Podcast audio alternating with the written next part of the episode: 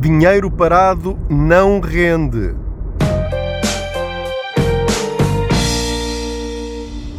Olá, eu sou o Pedro Anderson, jornalista especializado em finanças pessoais e aproveito, como sabe, as minhas viagens de carro para falar consigo sobre dinheiro, como se você viesse aqui sentado ao meu lado no lugar do Pendura.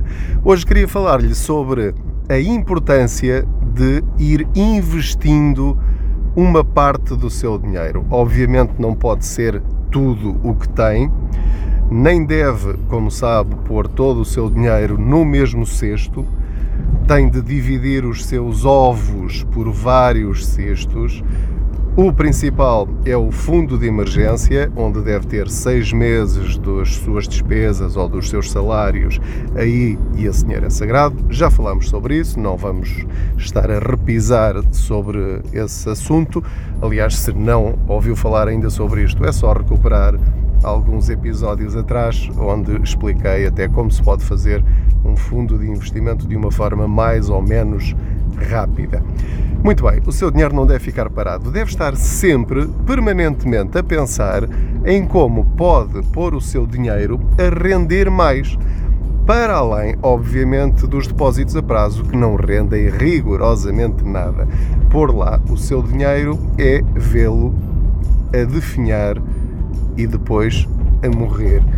Esse dinheiro, embora esteja lá, está a perder para a inflação ao longo do tempo. Mesmo que agora a inflação seja menor, mesmo assim estará a longo prazo a perder. O segredo é o mesmo da agricultura. A agricultura tem milhares e milhares e milhares de anos de experiência.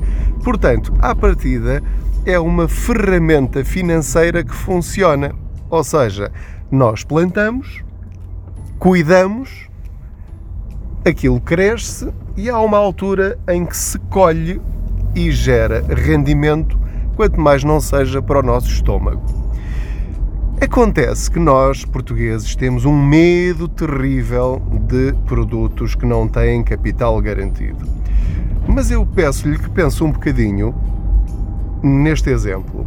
A nossa vida hoje depende de pessoas que investem sempre em capital não garantido, que são os agricultores.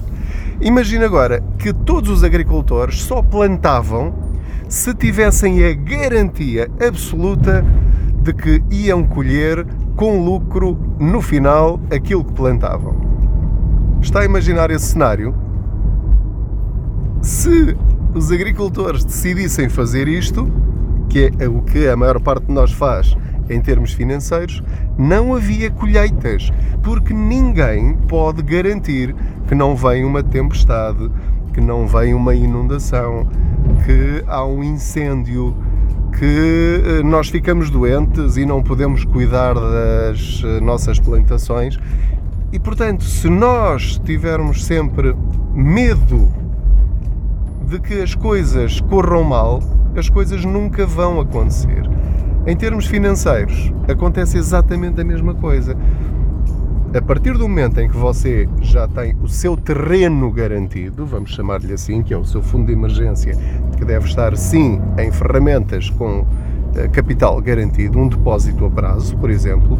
Os depósitos a prazo não têm nenhum mal, nenhum problema, é para ter lá aquele dinheiro que para si deve estar sempre disponível para o caso de ter uma emergência financeira. Precisa daquele dinheiro, ele está lá e não há problema nenhum. Tal como aconteceu agora nesta pandemia, posso ficar desempregado, ter uma quebra de rendimento e eu preciso pagar a renda da casa, preciso pagar uh, um, a um médico para ir lá à casa, preciso mudar de carro ou tive uma avaria, um acidente e portanto tenho de ter esse dinheiro disponível.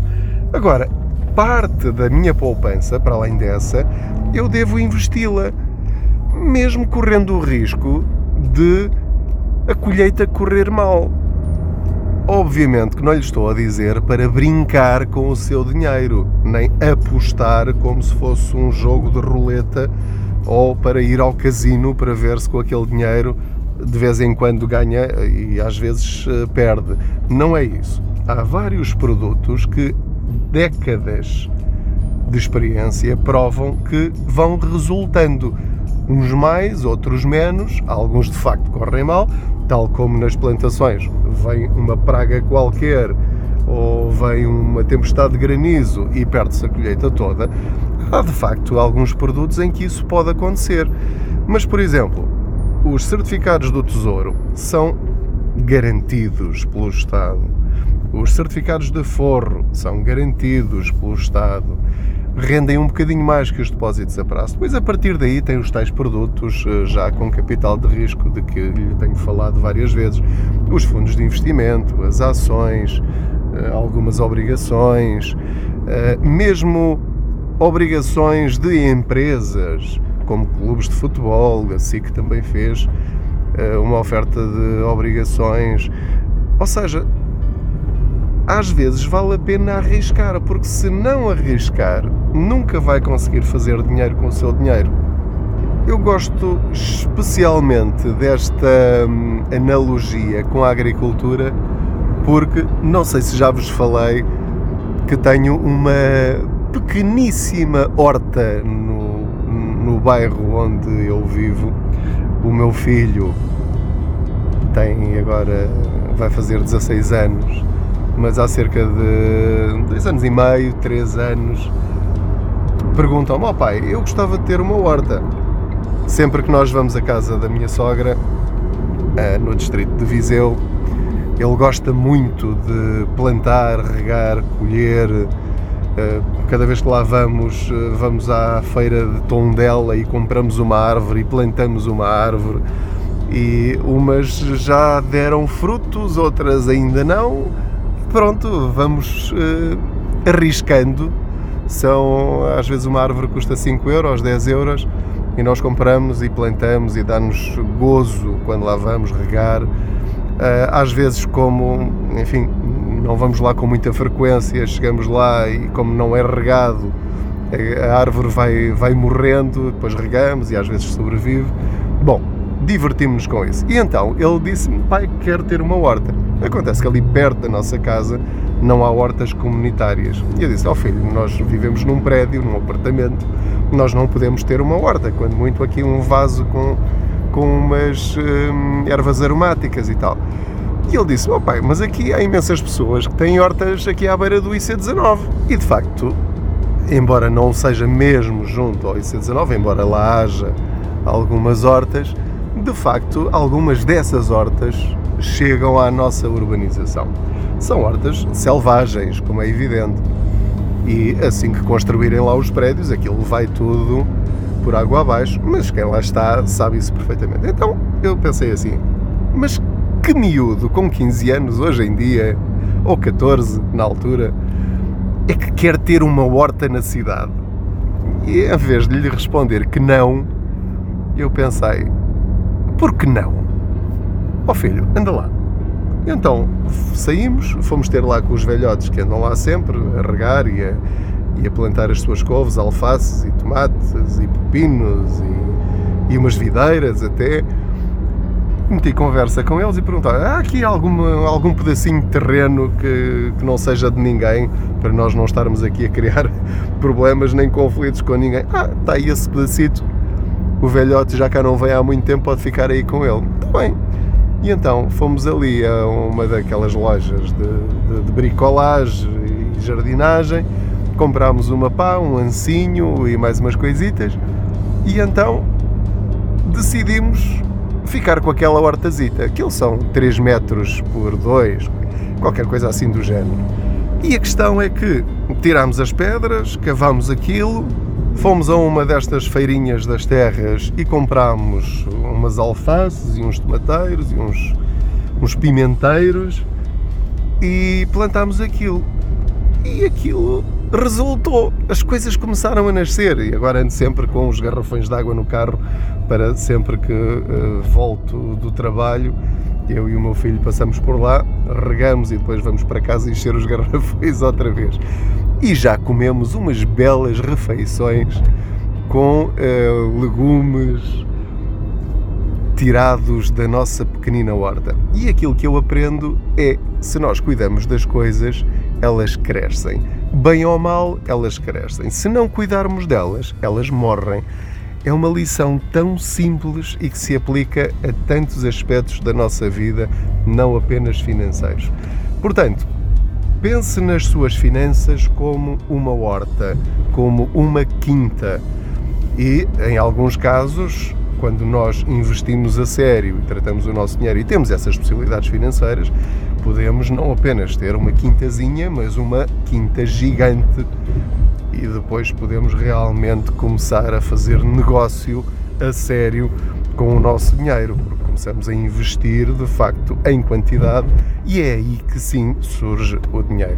Portanto, pense nas suas poupanças como uma horta em que tem de plantar para colher e entretanto tem de ir regando, cuidando, podando, cortando, tirar as ervas daninhas, que são às vezes aqueles produtos de investimento que afinal não estão a render nada daquilo que nós pensávamos e pelo contrário estamos a ter prejuízo. Às vezes pode haver situações em que mais vale perder algum dinheiro e perceber que isto não funciona para investir noutro que realmente funciona. Por exemplo, eu já percebi que eh, pepinos naquela minha hortazinha não, não funcionam.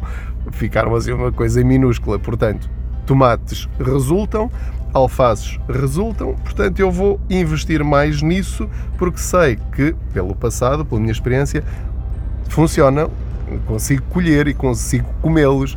E favas também, favas também resultam muito bem e, e há outros que não. Uh, couves brócolo não funcionam de todo, portanto experimentei, não resultou, não vou voltar a plantar couves brócolo ali na, na nossa hortazinha.